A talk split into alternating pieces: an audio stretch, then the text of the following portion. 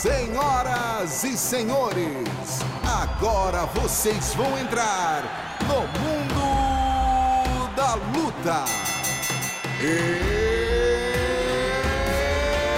It's time! Salve, salve galera, sejam muito bem-vindos a mais uma edição do podcast Mundo da Luta, podcast especializado em esporte de combate. Eu sou Marcelo Russo, editor do Combate.com, e hoje a edição do, do Mundo da Luta está recheada. Temos aqui dois companheiros meus de editoria e uma participação internacional. Daqui a pouquinho a gente revela. Primeiro, nosso amigo Marcelo Baroni de volta depois de longo e tenebroso inverno ao mundo da luta. Tudo bem, Bara? Tudo bem, Marcelo Russo. Sempre um prazer estar de volta aqui. Ao meu lado aqui uma lenda aqui do, do, do esporte, né? Ele, É, ele, ele o homem da apuração, né? O homem dos furos. O homem que é reconhecido por jornalistas holandeses como o melhor do mundo. Se ele é- se- vamos bater palmas aqui, né, Baroni? Bater palmas para Rafael Marinho. Tudo bem, meu amigo? Tudo bem, apesar do deboche russo, Barone, que saudade, hein? Tava sumido, hein, Barone? não, eu tô todo dia na redação aqui. Você Faz- tá As trabalhando pessoas pouco, não estão te vendo, hein? Se tá na redação, tá escondido, né? E aqui nossa participação internacional, diretamente de Las Vegas, a correspondente do combate, Evelyn Rodrigues, está por dentro aí de tudo relacionado ao UFC e outros eventos também. Tudo bem, Evelyn? Oi, Rússia. Oi, meninos. Saudade de vocês. Tudo jóia por aqui. Beleza, Prazer. então. Evelyn vai bater aquele papinho com a gente aqui a respeito logo do primeiro assunto, né, amigos? Vamos só explicar antes, para quem não conhece no mundo da luta, nós temos três assuntos principais e depois vamos eleger os destaques da semana, o nocaute da semana, a finalização e a vergonha da semana. E a gente começa logo no primeiro assunto, o UFC Copenhague, que aconteceu no último sábado lá na Dinamarca. Tivemos aí dois brasileiros lutando, eh, Gilbert Durinho e Alex Cowboy. E, né, Baroni, vamos começar aqui falando de Gilbert Durinho. Fez uma bela vitória, um peso meio médio, a segunda dele seguida na categoria. Venceu e convenceu. O que, que você achou do, do desempenho do Durinho contra o nosso Gunnar Nelson? Pois é, o Durinho enfrentou dois caras duríssimos, né? O Ale- Alexei Kunchenko, que era um ex-campeão do, do M1 na Rússia. É, pegou a luta em cima da hora, substituindo o La- Laureano Staropoli, né? Que é um argentino que treina aqui no Brasil. Se apresentou muito bem, um cara não havia perdido nenhuma luta, o russo. O Durinho venceu com autoridade. Novamente pe- pegou a luta em cima da hora, né? O Durinho tem pedido as lutas muito pelo Twitter. É, ele foi atendido, ele atendeu ao chamado UFC, então o UFC também teve aquela boa vontade com ele, botou ele contra o Gunnar Nelson no, no lugar do Thiago Pitbull. É, Durinho, cara, uma situação muito segura, atuação muito, muito consistente, né? É, parece ter futuro realmente nessa categoria. É, a gente ele cansando em algumas lutas do, do, do peso leve, talvez pelo desgastante processo de perda de peso e venceu, venceu bem, venceu com autoridade e realmente parece ter um caminho mais, é, mais promissor nessa, nessa divisão dos meio médios. É, Durinho tá aí como. lutava no peso leve, agora foi pro meio médio, a segunda luta dele, segunda que pegou em cima da hora, né, Marinho? Fazendo uma, uma boa caminhada nessa categoria. Você vê futuro pro Durinho nessa categoria? Eu digo no futuro, não, não precisa nem falar de cinturão agora, mas chegar entre os tops da categoria? É, acho que é possível sim, ele tá mostrando isso nessas lutas que ele fez, nessas duas. O Barone explicou muito bem aí a situação do Durinho no peso meio médio. Nessa última luta a gente viu aí ele lutando três rounds no mesmo ritmo, acabou, ainda fez flexão dentro do octógono. Pois é, ainda tirou Então, onda. mostrou que tá com gás em dia. Boa atuação, uma atuação muito sólida e mostrando evolução na parte em pé, que é o ponto fraco do jogo dele, mas ele vem mostrando a cada luta que tá melhorando nessa área. Evelyn, o que, que achou da, da atuação do Durinho e o que, que você pode falar dele pro futuro aí? De repente, o próximo adversário, o que, que você imagina para ele nessa, nessa divisão? Achei que ele teve uma atuação segura e, assim, o Durinho na outra categoria ele já tinha esse problema de pessoas não aceitarem, né? Ele vivia chamando um top 10, pessoas que estavam à frente dele, ninguém nunca aceitava o combate. Dessa vez ele pediu o, Ney- o Neil Magny, que é o 15º da divisão. Não sei se isso é uma coisa que o Neil Magny vai, vai querer ou não, porque muita gente olha para o Durinho, ele é um cara difícil de você enfrentar, ele traz um jogo complicado ali de você conseguir, né, de- assim, aprender ou- ou vencer. E aí, esses caras que estão ranqueados acima acabam não querendo fazer uma luta perigosa e arriscar a posição. Então, eu acho que ele está um pouco nessa mesma situação agora. Vamos ver se ele finalmente vai conseguir um top 15, né? No caso aí do Neil Magny, que está vindo de derrota para o Santiago Ponzinibbio, no luta desde novembro de 2018. Então, eu acho que pode ser uma boa luta para ele. Ele já fez o pedido, já pensando aí em tentar subir esse ranking mais fácil do que o ranking na categoria anterior. A realidade é que o Neil Magny é o sonho de todo mundo que quer entrar no top 15 do meio médio, né? Basta ser faixa azul de jiu-jitsu desafio o New Magni, né? Basta ter um pouquinho de chão, bota o New Magni pra jogo aí. Né? Tem um que não quer essa. Exatamente. É verdade. O Durinho aí, ele tá fazendo então essa caminhada dele no peso meio médio. Outro brasileiro também no meio médio, mas que não tá indo tão bem quanto poderia, é o nosso Alex Cowboy, né? Que a cada vez, pelo menos na minha opinião, parece mais claro que ele bateu no teto de onde poderia chegar se continuar treinando aonde treina, como treina. Ele foi derrotado aí pelo. Deixa eu pegar aqui quem foi, meu Deus do céu. Nicolas, Nicolas Dalby, é. exatamente, o dinamarquês Nicolas Dalby, Nicolas Dalby que estava voltando ao UFC é, depois de um tempo fora, não teve uma boa é, caminhada no UFC na primeira participação dele, agora já reestreou com vitória. O que, que vocês podem falar? Marinho, começa com você. Cowboy já bateu no teto. Como é que você foi a, a, a, como é que você viu a atuação dele? Se você acha que ele já bateu no teto também, como eu acho, que precisaria mudar tudo para conseguir novos, novas vitórias aí na divisão. Essa luta do, do Cowboy contra o Dalby tem dois pontos aí que precisam ser analisados de forma separada. Um que ele foi realmente prejudicado pelo árbitro central, que foi um erro que determinou o resultado da luta, na minha opinião. Ele estava por cima, estava ativo, o árbitro mandou levantar sem motivo algum, e logo depois disso, aí vem o erro do Cowboy, que mais uma vez cometendo erros em momentos importantes da luta, tomando a decisão errada, foi saindo uma chave de braço aí sem necessidade alguma, caiu por baixo. O Cowboy é um cara que tinha tudo para ser um grande nome da categoria, um cara para chegar nas cabeças, na minha opinião. É um cara que tem um talento puro ali, grande, que tem um biotipo excelente para a categoria, uma das maiores, se não for a maior envergadura do peso meio médio. Um cara que bate pesado, nocauteador, que tem um ground and pound poderoso, mas é um caso de desperdício de talento mesmo. Eu até falei isso no dia do evento, estava com o Baroni aqui na redação. E ele treinando no mesmo lugar, em Três Rios, sem material humano de alto nível, para lutar num evento como o UFC, acaba acontecendo isso. Ele perdeu lutas que ele tinha total condição de ganhar, essa foi uma contra o Mike Perry também. Te vê que ele tem seus momentos aí, mas é tudo na base do talento e falta, falta, te vê que falta uma preparação mais profissional para ele. É, até difícil falar depois do Rafael Marinho. Não, é a aula, né? É a aula. Deu essa palestra pra gente, mas é isso. O cowboy parece satisfeito com a vida que ele leva, com a forma como ele encara os treinos.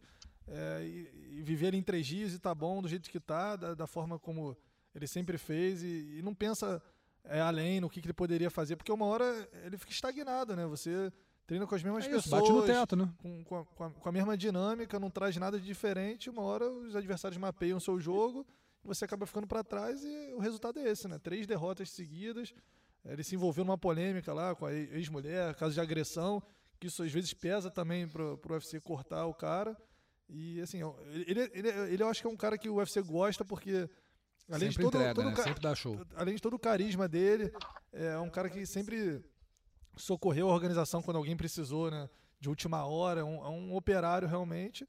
Mas, enfim, três derrotas seguidas, né? Muito amargo para quem poderia estar tá indo mais longe. Evelyn, você conhecendo a estrutura de várias, várias academias aí de Las Vegas e também é, do UFCPI, né, que é o centro de o, o Instituto de Performance do UFC, é meio claro para mim que o Cowboy só teria, só teria ganhar indo para aí, né? Mas você vê o Cowboy sendo um cara que se adaptaria a essa realidade que você tem aí fora do Brasil? Russo, a gente tem que lembrar que ele já treinou algumas vezes na American Top Team lá na Flórida, inclusive o manager dele é de lá, entendeu? Ele tem essa estrutura dele à disposição. Não é sempre que ele faz os treinos lá, às vezes ele começa o camp no Brasil e vai para lá, mas é uma adaptação diferente dessa rotina que ele está acostumado aí no Brasil, né? Ele teve, além desse incidente aí com a, com a mulher, com o bebê, que, que, o, que, eles, que vocês comentaram agora, também aquele acidente do Natal, que foi uma briga familiar, se feriu com, uma, com de uma granada. Eu acho que ele está vivendo uma fase conturbada na vida pessoal. Ele tem que rever algumas coisas, mas ele tem a American Top Team, que é uma academia gigante, com uma estrutura absurda, um monte de campeões ali treinando. Eu acho que isso só, dá, só traria coisas a agregar ao trabalho dele, entendeu? Para que ele conseguisse realmente dar uma volta por cima e tentar pensar um pouco também com a cabeça dos lutadores aqui dos Estados Unidos, é mais focada em treino, especificamente em treino, sabe? A gente sabe que ele tem esse costume muito de ir né, para a fazenda, ficar muito mais focado na vida rural e tal. E eu acho que esse é o momento para ele rever o que ele está fazendo e de repente a ATT pode ser sim uma opção para ele sair desse, dessa situação atual, né? É, o cowboy tem que querer, né? Na verdade, assim, a gente, o Baroni teve lá em Três Rios, fez uma reportagem muito boa no combate.com sobre a realidade do cowboy lá, conversou com o pessoal que, que o cerca lá.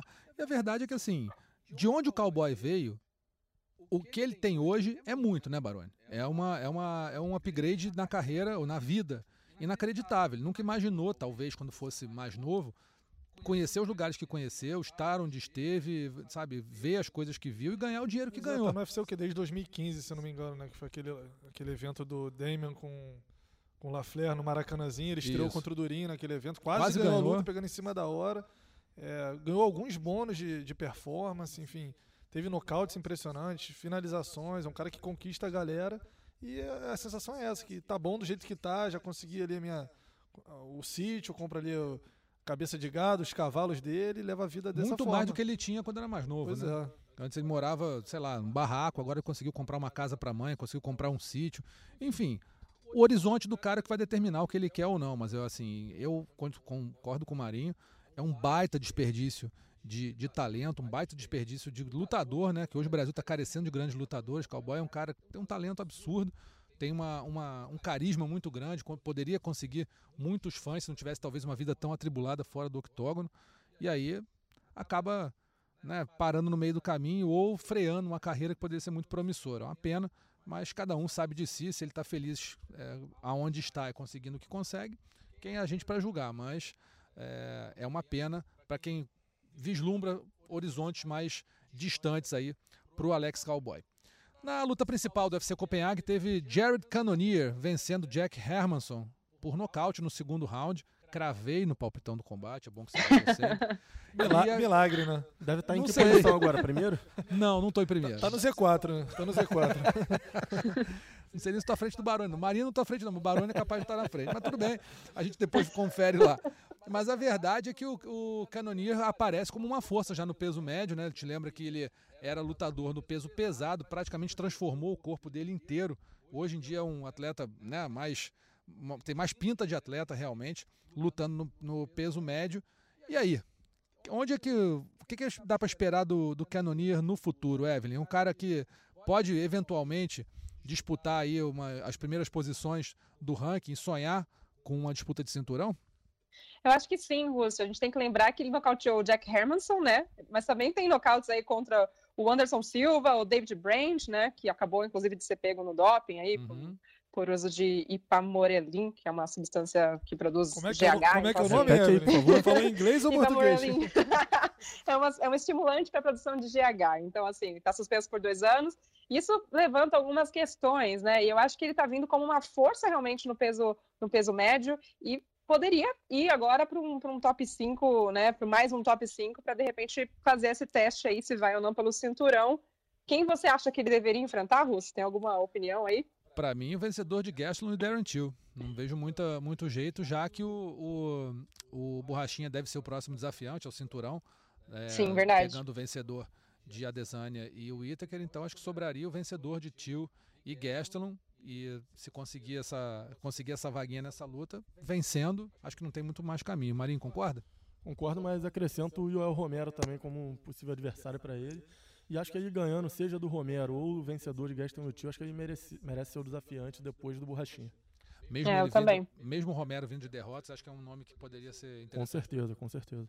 Romero é um cara muito embaçado, né? Eu entrevistei o Jacaré semana passada em, em São Paulo. E aí fui fazendo lá um rei da mesa, né? Pra ver quem era o adversário mais duro da carreira dele. E o Jacaré, pô, enfrentou né, o Chris Weidman, que é um ex-campeão, embora quando ele tenha enfrentado já não era mais. Uhum. Assim, enfrentou o Ita, que ele falou, cara, o Romero é um cara difícil de se lutar, um cara difícil de se achar, um cara muito forte. É uma encrenca, né? É, E o pode ser. wrestling, né, gente? Esse wrestling dele, Pois que é uma é. coisa que não é todo mundo que consegue né, sair. Você vê o, o trabalho que ele deu pro Borrachinha. É, pois é, lutador realmente dificílimo. E aí a gente espera que ver o Cannonier aí na próxima luta dele. Eu acho que vai ser contra o vencedor de Gastelum e Darren Till. Agora, vocês lembraram bem, assim, se vier o Romero também, ninguém pode pode dizer que não vai ser uma luta fácil para ele. O Cannonier vai ter que vai ter que ralar muito para conseguir chegar aí no topo da divisão do peso médio. Parece que no novo ranking do UFC ele já saiu, acho que em quinto lugar, se eu não me engano, já subiu para quinto lugar, que era o lugar do Jack Hermanson.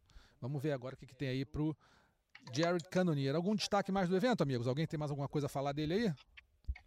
Acho que não, Russo. Acho que passamos, Acho que não, passamos né? a régua, né? Passamos a régua. Nem o Vince Sampro, que fez a quarta Von Flu Tri- dele. Triturador de ossos, né? Marquez venceu, né? Finalmente. Tem- temos um fã aqui na mesa, né? Casca Depois do grossíssima. Baroni quase acabar com a carreira dele. Venceu o triturador de ossos lá, muito bem. Vamos para o segundo assunto então. Bellator 228, que aconteceu agora na- na- no último sábado também. Lioto Matida perdeu para Gerard Mussassi por decisão dividida. Desperdiçou a chance de disputar o cinturão da categoria contra o campeão Rafael Lovato Júnior. Lioto mais uma vez bateu na trave. Né, Evelyn? O que, que a gente pode falar aí da, da caminhada do Lioto no Bellator e o que, que esperar do, pro- do, do- futuro, até da categoria, pegando Mussassi contra provavelmente Rafael Lovato, deve ser a luta que vai, que vai acontecer.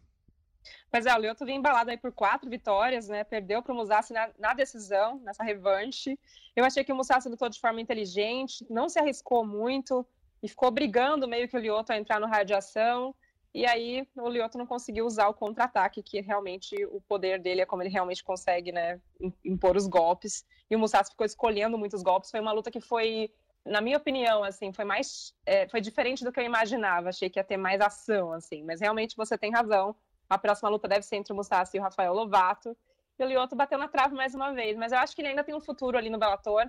Eu acho que, como essa, essa, essa divisão não é muito, assim, é, profunda né, no Bellator, eu acho que ele fazendo mais uma ou duas lutas, ele tá ali de novo perto do cinturão, Rússio.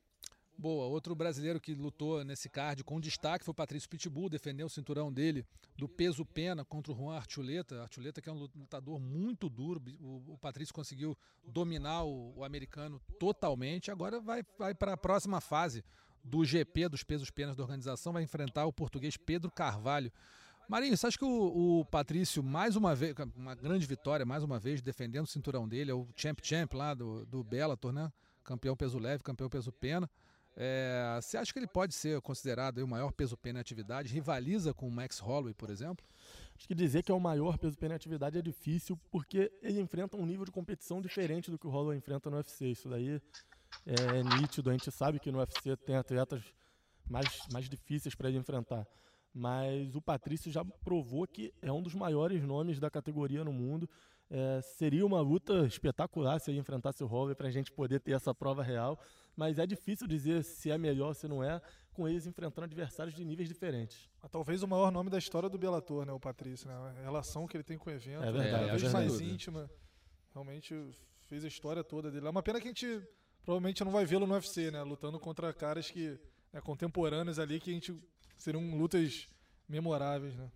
É Não, e ele já disse várias vezes que ele gostaria de enfrentar o José Aldo, para dizer quem é o maior nome do peso pena do Brasil, né? Que já saiu da categoria peso pena do Brasil. Ele tem dito isso em algumas entrevistas, sempre tem falado em de repente criar um interesse de uma cross promotion, né? De fazer uma luta do Bellator contra o UFC. É uma coisa que eu acho muito difícil de acontecer, mas ele tem dito isso e é uma coisa que ele continua falando, assim. Então, essa é uma luta que talvez fosse mostrar um pouco da- da- da- traria um, um outro currículo para o Patrício, eu acho, além dos nomes que ele tem enfrentado no Bellator. Uma outra coisa também é que o Scott Cooker, que é o presidente do Bellator, disse que ficou um pouco surpreso com a escolha do Patrício pelo Pedro Carvalho, né? Ele estava esperando que o Patrício fosse escolher o Darion Caldwell, que é o ex-campeão da categoria no Bellator e no Rising. Mas ele acha que talvez no futuro, já que os dois agora estão em fases opostas, né, nas chaves opostas, eles possam se enfrentar. Então, vamos ver o que o futuro reserva para o Patrício. É, a gente fala desse, desse GP dos penas, é um formato, um GP do Bellator, na verdade, é um formato que pode ser muito interessante, a gente pode até pensar um pouquinho nele, que os lutadores são dispostos, dispostos em, em, né, em brackets, assim, em, em locais, e eles vão sendo, sendo escolhendo quais são as, os seus adversários. Só que o campeão, ele pode a qualquer momento mudar e, e pegar o adversário que ele quer e na data que ele quer. Então Patrício usou esse poder, por ser o campeão, ele escolheu o Pedro Carvalho e com isso ele pegou um adversário teoricamente mais fácil e ele botou a luta dele para março de 2020 para poder descansar mais, segundo ele. Então acabou que, que a, a- a divisão do, do GP ficou AJ McKee contra Derek Campos em dezembro agora de 2019, Adam Boric contra Darren Caldwell em janeiro de 2020, Emmanuel Santos contra Daniel White em fevereiro de 2020 e só então Patrício vai lutar com Pedro Carvalho pelo cinturão em março de 2020. Vocês gostam desse formato de, de de GP, que os caras, o, o, campeão pode, os mais bem colocados podem escolher seus adversários e as datas, e o campeão pode furar a fila, escolher qualquer um qualquer data. E aí, só lembrando que toda luta do campeão é válida pelo cinturão, né, disputada sempre em cinco rounds. Você acha esse formato legal? Pode, poderia ser uma chance de se dar mais, mais graça aos eventos de MMA? Eu gosto, eu gosto desse formato de GP, como eu gosto do formato do PFL também. Eu achei interessante a ideia de, de, eles poderem escolher as lutas, ainda mais o campeão. O campeão tem que ter alguma vantagem no GP, né? Já vai botar o cinturão em jogo em todas as fases do GP, então gostei da ideia do Bellator. É isso, todo mundo luta em três, três rounds, o campeão luta sempre em cinco, né, Baroni? Então, assim, é, é uma desvantagem, mas o cara tem, tem o poder de poder compensar isso aí de certa forma. Pois é, e GP é sempre legal porque você já sabe quem, quem é o próximo, né? não fica aquela coisa subjetiva de quem tá promovendo, quem, quem tá por ali. É fulano contra Beltrano, e quem passar enfrenta o outro da outra chave. Foi um, acho que foi uma coisa mais clara. É, tendo uma. É, assim, é, é, legal. Eu acho que tem só um outro lado, né, Evelyn? Não sei se você concorda comigo. Que assim, o GP você pega aí oito lutadores né? E eles estão disputando o GP. Se a categoria tiver mais 20, por exemplo, esses 20 ficam parados ou ficam lutando ali sem, sem perspectiva até, sei lá, março do ano que vem, quando o campeão. Não, março nada, quer dizer, até o fim do ano que vem, quando os caras vai, vai, acabar o GP. Então, se por um lado você pega os melhores e bota sempre fazendo bons eventos e dando graça, por outro lado a categoria fica meio estagnada. Quem está lá embaixo vai ter que esperar um ano ou dois até para poder subir, né? Mas já é meio assim, né, Rossi? Dependendo. O cara não consegue subir tão rápido no top 15, assim. Geralmente ele demora um ano, um ano e meio para conseguir chegar no cinturão. Eu acho que pelo menos o formato do Bellator é um pouco mais claro, não depende de ranking, que é fe... no caso deve ser feito por jornalistas, por pessoas, né, formadores de opinião, assim, né? E o ranking também não serve para quase nada. Se a gente for ver né, muitas vezes acaba chegando gente que está, sei lá, lá em top 8, top 10 e, vai, e cresce mais rápido do que quem está no top 5 e não consegue muito subir para o cinturão. É, eu é, gosto do o GP formato, pode ser mais justo um pouco, né? É, eu acho que é um pouco mais justo. Beleza.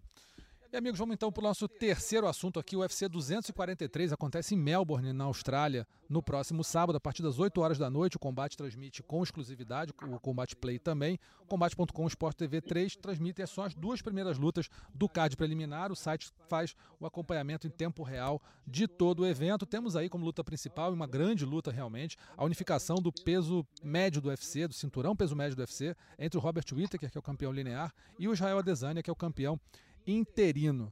Quero saber de vocês, aí vocês escolham quem vai falar primeiro aí, pode ser qualquer um. O que, que vai dar aí? Quero saber. É, Evelyn Rodrigues primeiro. Evelyn Rodrigues? Então, Evelyn Rodrigues. O que, que vai dar? Damas primeiro, Ai, Evelyn Rodrigues. Ok, ok. Adesanya e Robert Whittaker. O que, que vai dar? Como é que vai ser essa luta? O que, que você espera desse combate? E quem para você é o favorito para sair com o cinturão unificado? Olha, o Whittaker sempre é o azarão, né? Não adianta. Para mim, ele é o azarão nessa luta. Eu acho que ele está vindo aí de nove vitórias seguidas, venceu o Romero duas vezes, é o primeiro campeão australiano da história, mas a festa para mim está sendo montada para o Adesanya, que nunca perdeu na carreira, tem três vitórias por nocaute.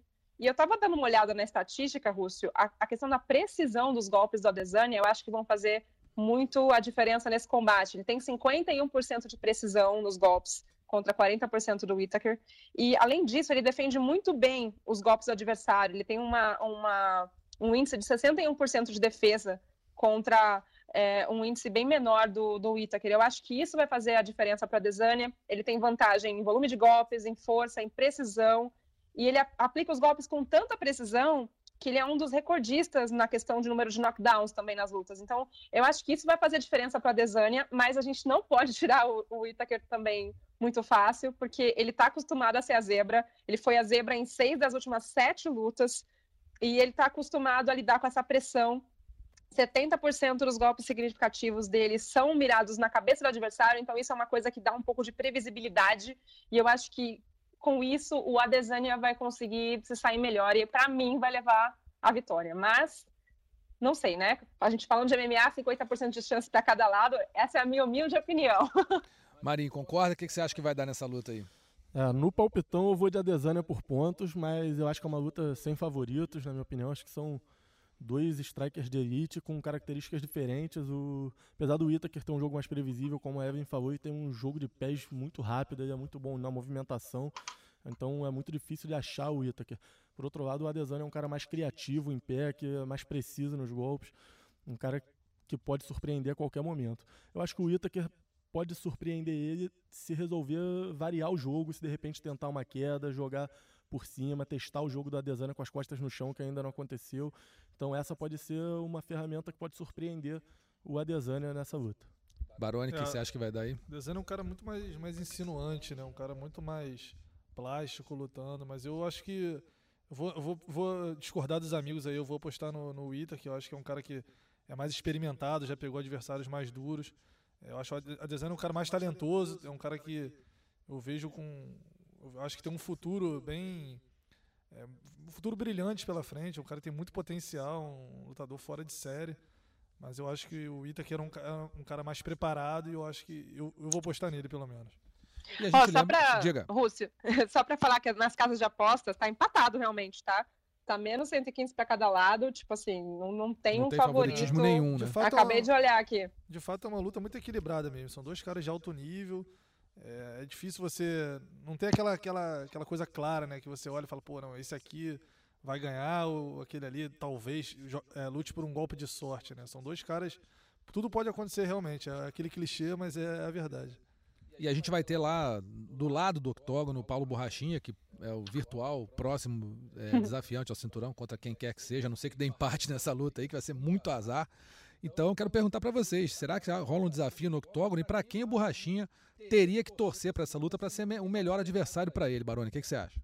Cara, o Borrachinha eu acho que é, é a nossa chance de reacender essa chama aí, de, de ter um cara que fala bem, que é, promove bem as lutas, e é um cara que é, dentro do octógono ele tem representado, né? Tem, tem vencido lutas de forma é, empolgante, é um cara que, que se coloca muito bem. Então eu acho que é, independentemente de quem, de quem seja o próximo adversário do Borrachinha, acho que o Borrachinha depois dessa luta contra o Romero ele subiu de patamar, acho que ele faz frente a- tanto ao Adesanya quanto ao, quanto ao Ita, que ele mostrou que é, tinha muita desconfiança em termos do, em, em cima do Borrachinha, né? Já que ele ah, venceu o Johnny Hendricks, que era um ex-campeão já meio que aposentado, com o Ryan Hall tomou um sufoco, mas o Ryan Hall é um cara bom, mas não é desse nível, e com o Romero ele fez uma luta duríssima, ganhou, foi, foi bem apertado, na, na minha opinião ele realmente ganhou.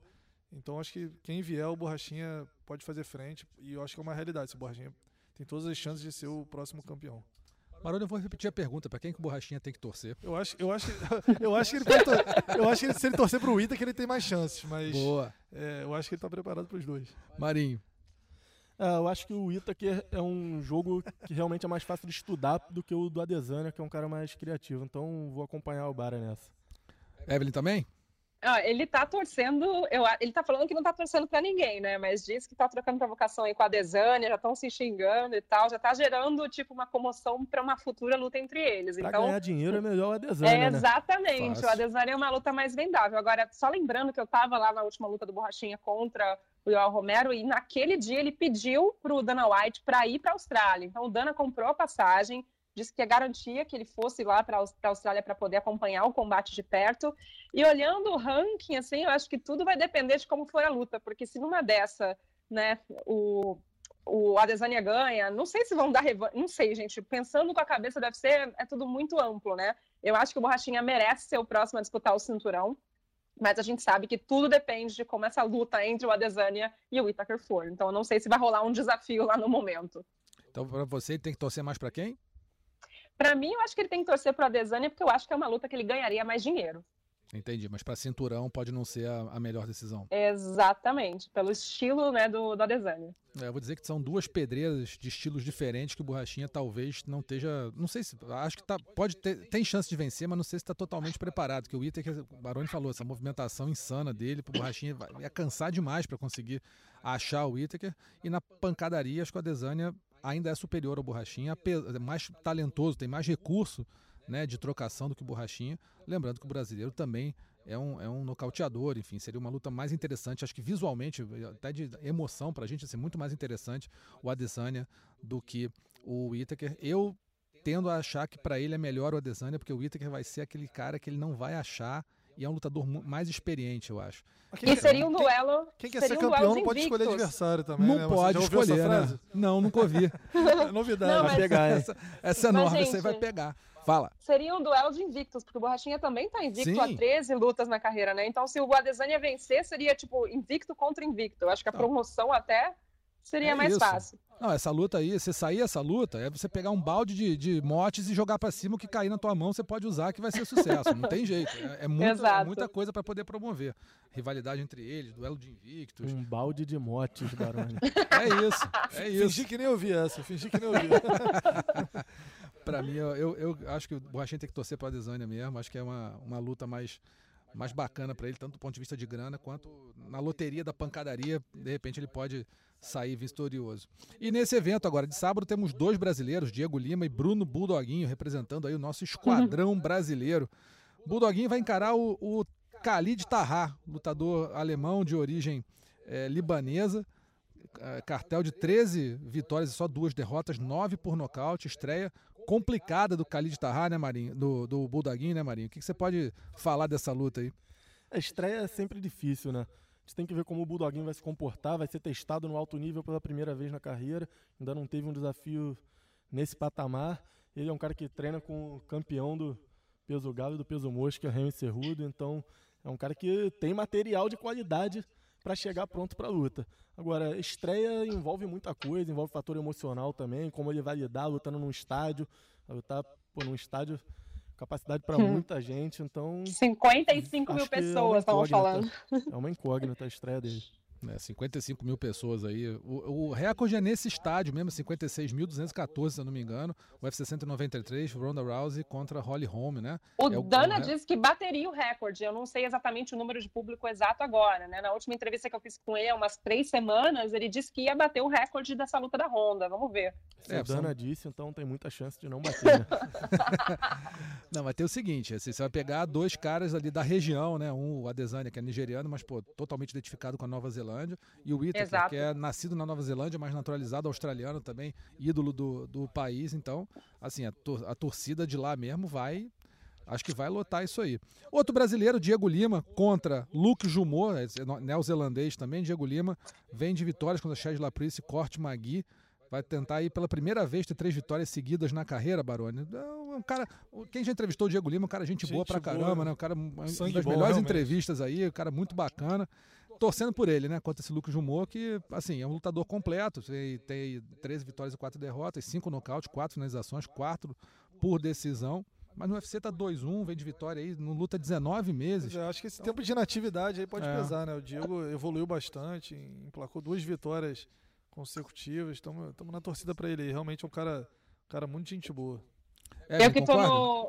Concordo, eu tô no, no ritmo de Star Wars, né? Porque eu acabei de voltar à Disney. Que o Luke tem, o Luke tem um Essa é a vida que todo mundo quis, né? É vida de novela. Não, Nossa Tô senhora. falando isso porque o Luke tem um apelido de Jedi, né? Então o Diego vai ter que usar a força.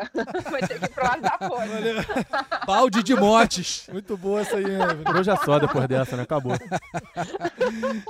Pessoal, então vocês acompanham o UFC 243 nesse sábado, agora no combate, a partir de 8 horas da noite, o card preliminar, 11 da noite, o card principal. O combate o Combate Play transmitem o evento na íntegra e com exclusividade. O combate, eh, combate.com e o Sport TV 3, as duas primeiras lutas em vídeo. O site acompanha o evento todo em tempo real.